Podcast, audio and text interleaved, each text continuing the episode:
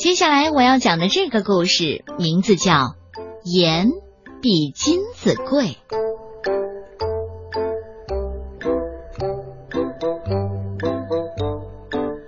从前有个国王，他有三个女儿，他非常的疼爱她们。国王渐渐的老了，就想从三个女儿当中挑选一位做自己的继承人。于是老国王问女儿。你们是怎样看待爸爸的？大公主和二公主都把国王比作金子和珠宝一般珍贵，小公主却把国王比作盐。国王听后非常的生气，下令把她赶出了皇宫。小公主出了皇宫之后啊，翻山越岭来到一片森林，遇到了一位老婆婆。老婆婆看见小公主哭得很伤心，就关切的问。你怎么了？小公主刚开始什么也不说，只是一个劲儿的哭。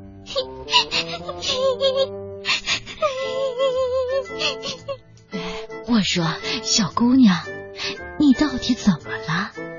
看见老婆婆这么真诚，她就告诉了她。老婆婆听完小公主的遭遇，非常同情，收留了她。小公主为了感谢老婆婆，就帮她做一些家务、打扫房子的活儿。大公主和二公主他们在皇宫里整天只顾吃喝玩乐，慢慢的，国王就发觉了大女儿和二女儿，他们只爱钱，还是小女儿最好。所以啊，国王特别想念小女儿。有一天，有人报告说，厨房没有盐了，到市场上也买不到。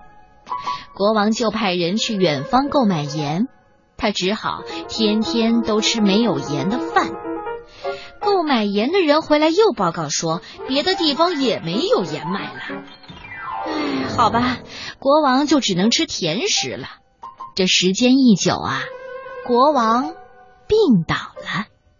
这时候，住在森林里的老婆婆告诉小公主：“现在你可以回去见你的父王了。